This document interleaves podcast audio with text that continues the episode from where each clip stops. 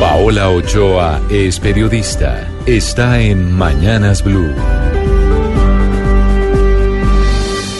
6 de la mañana, 25 minutos, y siguen arreciando las críticas contra la reforma tributaria o ley de financiamiento, críticas que vienen directamente desde los gremios o desde las empresas involucradas con los nuevos impuestos y que hoy tienen a cuatro temas fuertes moviendo lobistas en el Congreso, como es el caso de las cervezas, gaseosas, gremios de la finca raíz y hasta el propio sector financiero. En el caso de los dos primeros, los fabricantes de gaseosas y cervezas, sigue el pulso por cuenta del IVA plurifásico, un IVA que a diferencia del anterior modelo ya no se aplicará solamente en la fábrica, sino al comienzo, en la mitad y al final es decir, en la fabricación, distribución, comercialización y punto de venta al consumidor. Algo que según Bavaria podría aumentar el precio de la cerveza hasta en un 20% y afectar por esa vía a unos 450 mil tenderos, cuyo 30% de su ingreso depende de las ventas de cerveza, según las cuentas de Bavaria por el lado de las bebidas azucaradas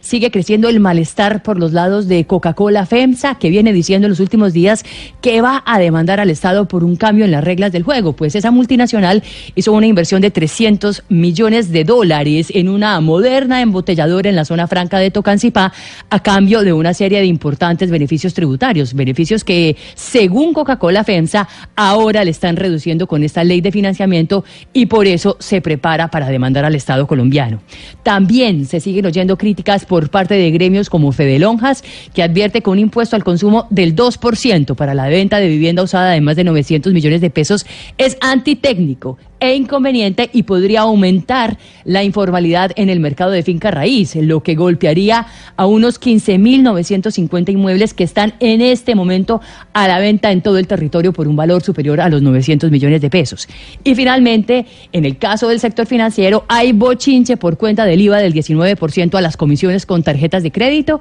un IVA que encarece el uso del plástico, según los banqueros, y que lleva a la gente a usar efectivo en lugar de tarjetas de crédito. Así las cosas, hay cuatro grandes intereses jugándose el pellejo en el Congreso y que van a hacer hasta lo imposible para minimizar sus propios impuestos, menoscabando así la muy débil ley de financiamiento.